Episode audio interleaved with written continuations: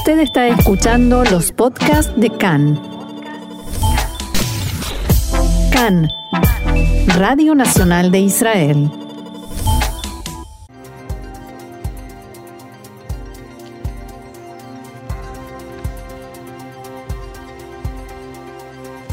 Y ahora sí, vamos a arrancar con los titulares de este jueves 22 de octubre, 4 del mes de Heshvan.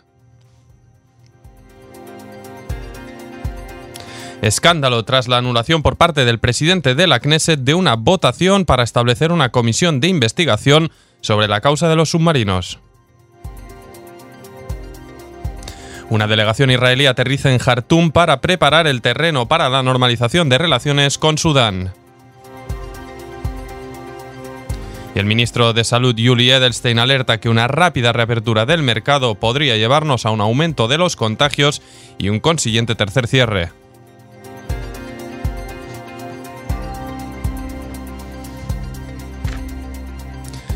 Bien, arrancamos, como no, con los datos de Corona que muestran tendencia positiva continuada a este último día de la semana, según los datos actualizados por el Ministerio de Salud. En las últimas 24 horas se registraron 1.089 nuevos casos de coronavirus.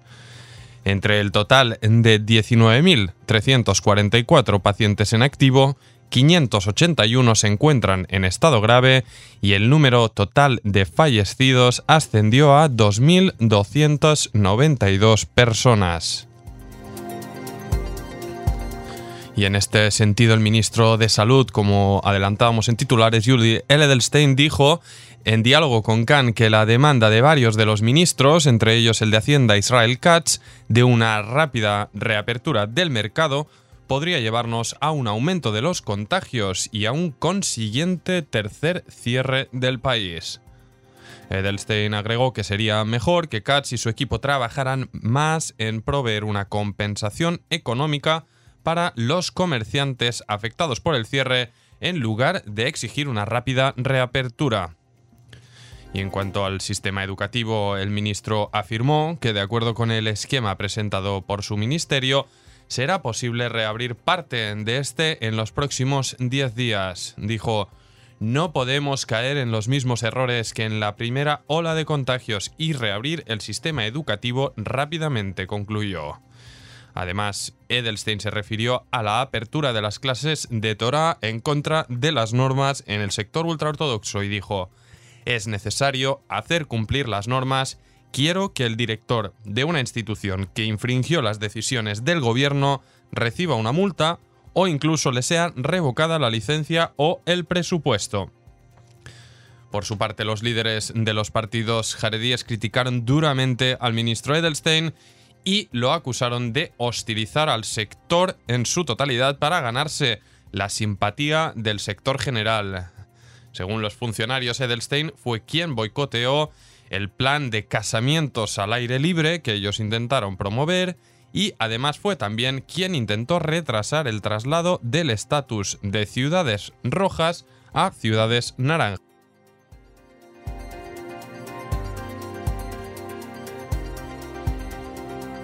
Y más información, el Ministerio de Salud contempla la posibilidad de suspender las pruebas de, detección rápida del COVID debido a que ha habido cuatro casos con resultados obtenidos que, al parecer, han sido erróneos.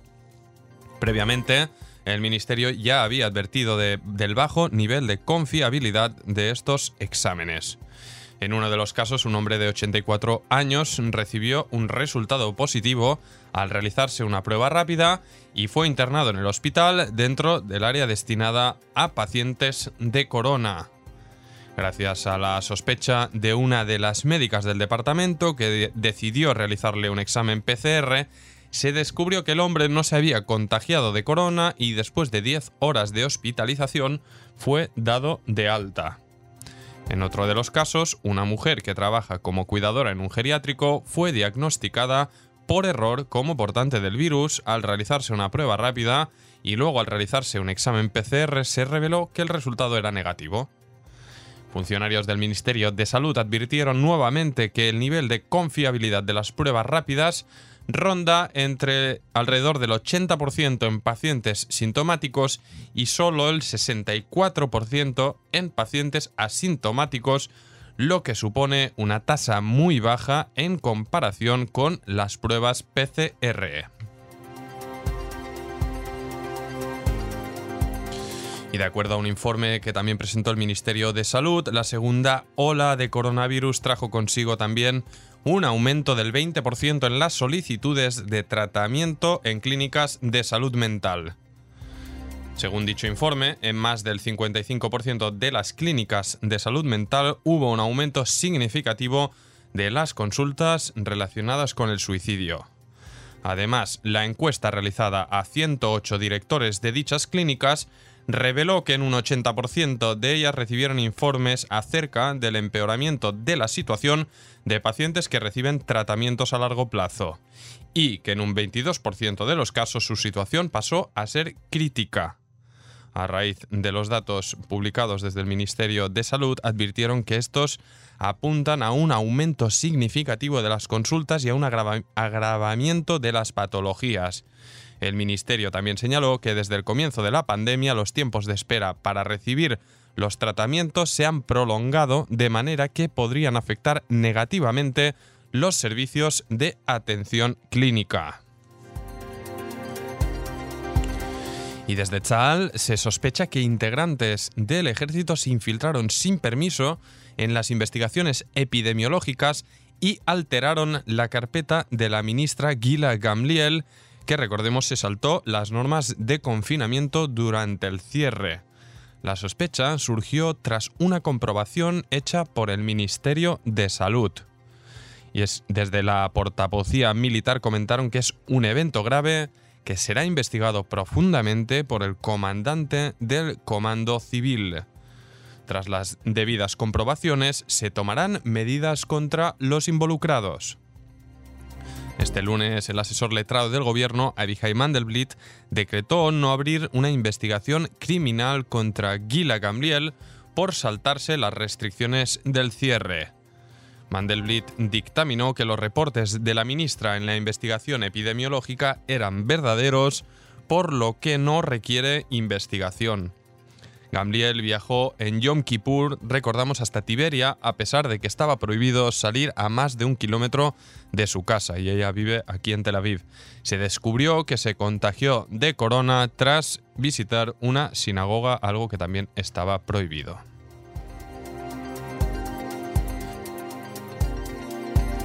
Y vamos con información política. Ayer se vivió una tormenta en la Knesset cuando la asesora legal del Parlamento, Shagit Afik, dio el visto bueno a la medida adoptada por el presidente de la Cámara, Yarif Levin, del Likud, que canceló una votación para el establecimiento de una comisión de investigación en el Parlamento al respecto de la causa de los submarinos, un caso de corrupción que también podría involucrar al primer ministro Benjamin Netanyahu.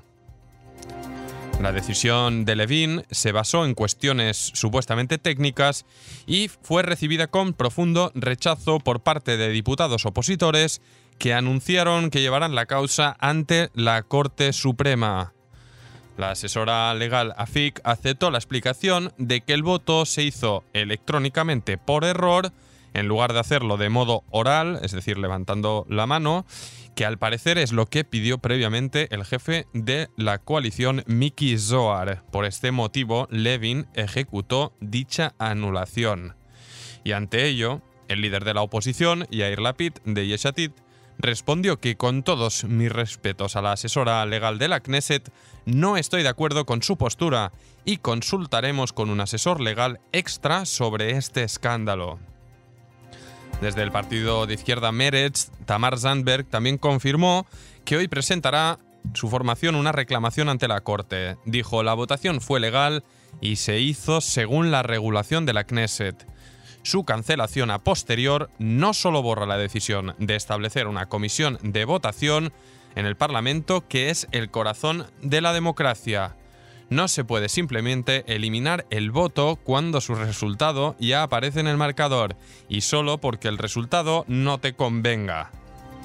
En un comunicado conjunto de Yarif Levin y el viceportavoz del Parlamento, Abbas Mansour, de la lista unificada, comunicaron que tras visualizar el vídeo de la votación acordamos que era correcto anularla y postergarla un mes. Y vamos con más información en el contexto de la posible normalización de relaciones entre Israel y Sudán, un tema del que venimos informando se lleva tratando y especulando en las últimas semanas, una delegación israelí aterrizó ayer en Jartum, la capital del país africano, para allanar el terreno ante lo que se prevé será una normalización inminente. Previamente el lunes, el presidente norteamericano Donald Trump informó que Sudán había aceptado compensar a civiles estadounidenses que resultaron heridos en los ataques terroristas de 1998, así como también a sus familiares. Este era el requisito para que a cambio el país, eh, Estados Unidos, se comprometiera a quitar a Sudán del listado de países que apoyan el terrorismo. Según la información que ha trascendido, después de que el país sea quitado de dicho listado, empezaría el proceso de normalización de relaciones diplomáticas con Israel. Bien, y el ministro de Defensa y primer ministro alterno, Benny Gantz, también salió, en este caso anoche, pero rumbo a Estados Unidos. Antes del despegue, Gantz expresó que se embarca en una importante misión de seguridad y que discutiría con su homólogo estadounidense, el secretario de Defensa Mark Esper, temas de suma relevancia para la seguridad de Israel en los próximos años.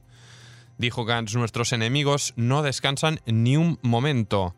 Vimos lo que pasó ayer con el túnel en el sur y conocemos los desafíos en todos los campos.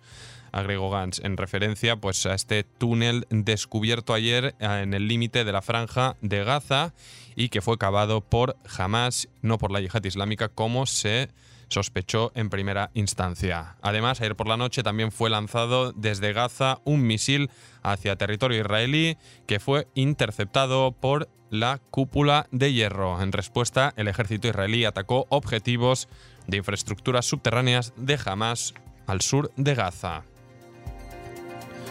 Y una última información, el conocido cantante israelí Shlomi Shabbat, quien recordamos se contagió de coronavirus, ya se encuentra recuperado de, de esta enfermedad y por ello lanzó el domingo una nueva canción llamada Bo Abaita, Ven a casa en español, la cual el cantante de 66 años grabó junto a su esposa y sus hijos. Al darse a conocer este nuevo single, el cantante expresó que en estos días tan complejos que nos toca a todos transitar, no hay nada que me fortalezca más que la música, el apoyo y el cariño de mi familia, mis amigos y mi audiencia y en general a todas las personas en Israel y en el mundo que me inundan con su amor infinito.